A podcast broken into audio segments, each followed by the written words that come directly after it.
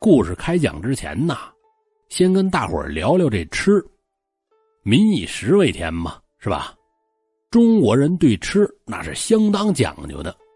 现在流行一个词儿叫“吃货”，吃货北京话呀是骂人的话，你丫就一吃货。嘿，形容这会吃、懂吃、吃出文化的人叫什么呀？叫吃主。咱们今天这故事啊，就跟吃有关的一个鬼故事，发生在什么时候呢？明朝。地点是哪儿呢？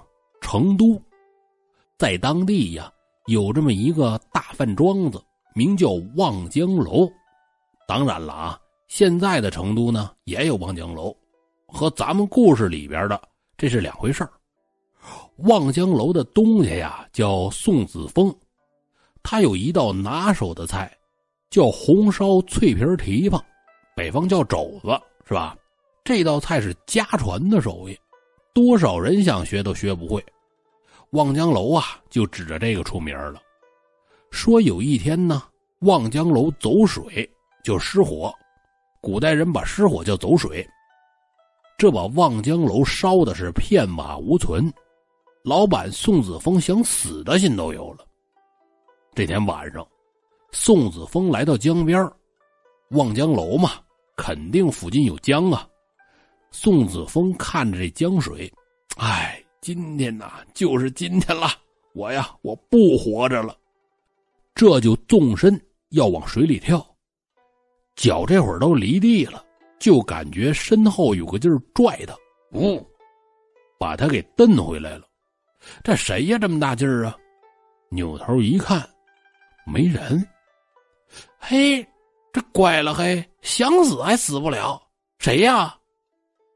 就听旁边有人说了：“嘿嘿我呀，我呀，我是馋鬼。”哎，我说我都快死的人了，咱别斗啊！我没跟你斗啊，我真是馋鬼。嗯，你干嘛呀？我说你在跳河之前给我做道红烧脆皮蹄膀吧，你死了呀！我我可就再也吃不到了。这把宋子峰给气乐了，这什么事儿啊？临死还来个点菜的。又一想，嗨，鬼都知道我做的蹄膀好吃，这也难得。得了，给他做了呀，我再跳。我说，我说长鬼，这深更半夜的，我想给你做，我上哪做去呀？我也没材料啊。馋鬼一听宋子峰答应了，可高兴了，露出了本来的面目，结果是一个瘦老头我说：“那都不是事儿，你跟我来吧。”这领着宋子峰是七拐八拐，来到一个废弃的宅子这儿，挺多年没人住了。进了宅子，把宋子峰领到厨房，进去一看，要的原材料。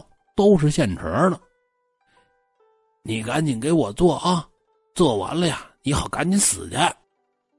啊，你说的这是人话吗？得了，等吃吧。旁边馋鬼馋的都不行了。宋子峰这一道菜呀，忙活了有四个小时，这红烧脆皮蹄膀可就做好出锅了，这个香啊！馋鬼抱着碗就要吃。宋子峰苦笑着摇摇头，从厨房出来。我呀，我接着跳江去吧。我可刚一出门，就被几个人给拦住了。带头的呢，正是这废宅子的本家孙员外，当地有名的大户。这半夜三更的，你跟我这废宅子这儿干嘛呢？宋子峰回头朝厨房一指。他他让我给他做蹄膀吃。馋鬼一看外边来了这么多人，一下子呀就隐身不见了。厨房里只剩下那盘蹄膀还跟桌子上呢。孙员外冲进厨房一看，这哪儿有人呢？提鼻子一闻，哎呀，这这蹄膀怎么这么香啊？一把抓过来尝了一口。嗯嗯，好吃，做的好。这这是望江楼的口味啊，有肉没酒，差点吩咐家丁去把我珍藏的酒给我拿来。孙员外这就拿着蹄膀要咬第二口，还没等咬呢，蹄膀就被抢走了。原来呀，那馋鬼躲在旁边，看孙员外还想吃，这可急眼了，抢过来蹄膀是夺门而出。孙员外看到蹄膀自己会飞，都看傻了，老半天才回过神来，这这是什么鬼呀？啊！宋子峰这苦笑着：“嗨，不跟你说了吗？这是馋鬼，就是他让我来给做蹄膀的。”孙员外急眼了，到嘴的肉让他抢走了，这是要馋死我呀！跟宋子峰就说：“兄弟，你会做蹄膀是吧？这么的，你跟我回家，给我再做几个，要多少钱你就说吧。”哎呦，我说员外爷。钱不钱的无所谓，这么的，我先给你做吧。这宋子峰跟孙员外回了家，又做了几个蹄膀。孙员外吃的特别高兴，嗯，好吃啊，这蹄膀做的是真不错。嗨，我说员外爷呀，您呐是吃过见过的。实不相瞒，我就是望江楼的东家宋子峰。哦，我说怎么这么好吃呢？嗨，兄弟，你早说呀！这么的，你有什么困难呢？就跟我说，哥哥我帮你。宋子峰就说：“员外爷呀，我呀，嗯，我想请你出资帮我重建望江楼。”孙员外一琢磨，这事儿还真别说，有利可图，点点头：“嗯，成，兄弟，我出钱，你出力。”连馋鬼都爱吃你做的蹄膀，更甭说咱这普通人了。嗯，对，咱就拿馋鬼打招牌，不愁赚不到钱。宋子峰一愣，嗯，拿馋鬼打招牌？嗯，是啊，兄弟啊，你扶耳过来，我跟你说。孙员外把嘴凑到宋子峰的耳边一说。宋子峰不觉笑着，是连连点头。很快，这俩人就商量好了，由孙员外出资重建望江楼，宋子峰呢负责找馋鬼。怎么找啊？其实也不难。这天夜里，宋子峰又来到废弃的宅子这儿，做了两只红烧脆皮蹄膀。结果呀，这蹄膀刚一出锅。就被凌空抢走了。宋子峰一看，这是馋鬼来了呀！哎，我说慢点吃啊，别烫着。馋鬼一激动，又露出了身形，抱着蹄膀，这个啃吧。宋子峰看着他跟那儿狼吞虎咽，在旁边就说：“哎，我说你这么爱吃，你找我呀！我每天都在孙员外家做蹄膀。”多给你做一个就行了。馋鬼一边吃一边说：“嗨，你以为我不找你呀？啊，我天天的呀，在孙员外家门口转悠，也就只能闻闻味儿。哎，那你怎么不进去呀？嗨，你是不知道，孙员外家门口贴着两个门神，我进不去。哎，对了。”今天你怎么想起找我来了？嗨，我呀，我这不要重建望江楼吗？到时候买卖开张，我想请你给帮帮忙。哦，成成成啊！到时候买卖开张了呀，你叫我吧。馋鬼也没细问怎么帮忙。半年之后，望江楼开张了。宋子峰宣布啊，要搞一个闻所未闻的活动。什么活动啊？看馋鬼吃饭。开业之前，宋子峰和这孙员外就对外宣布，说宋子峰做的红烧脆皮蹄膀乃是天下第一美味，可以引得馋鬼上门。望江楼的蹄膀本来就好吃，再弄个馋鬼出来，那就更热闹了。怎么运作这事儿呢？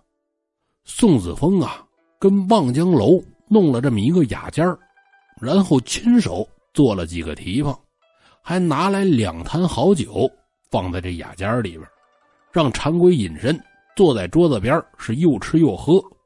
雅间外边吃饭的客人呢，可以轮番在雅间外边，透过这门缝悄悄的往里看，就能看见蹄膀飞到半空，眼看着凭空啃的就剩骨头了。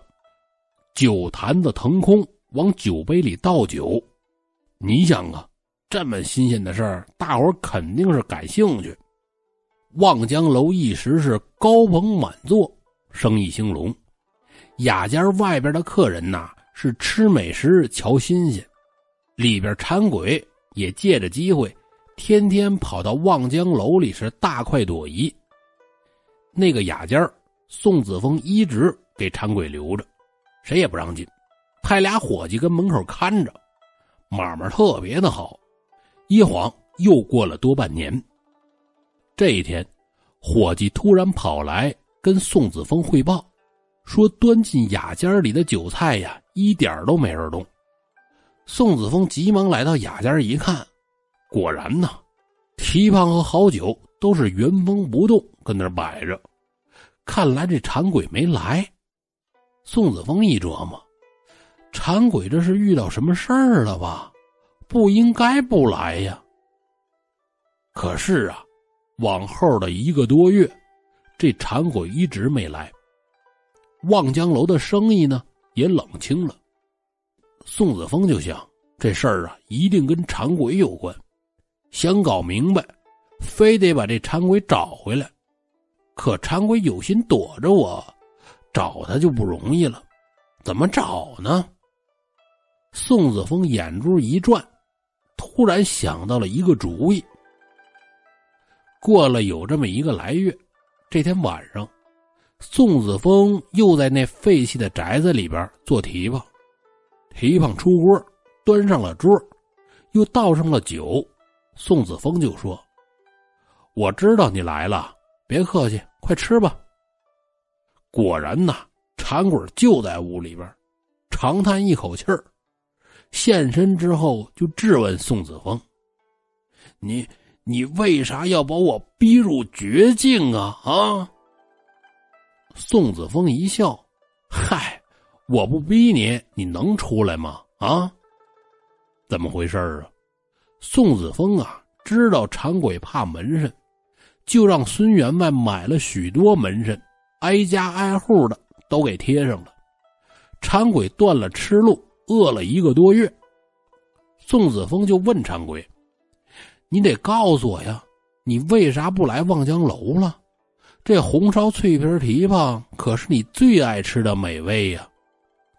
馋鬼苦着脸就说了：“嗨，快别提你那蹄膀了啊！我天天吃，月月吃，这么好吃的蹄膀，现在我一看见就想吐，一闻到味儿啊，我就恶心，我都快吃顶了。你说我还叫啥馋鬼呀？宋老板呐，我都饿了一个月了，我求求你。”快给我呀，来碗白米饭吧。好了，一个饿馋鬼的故事就讲到这儿，咱们下次节目见。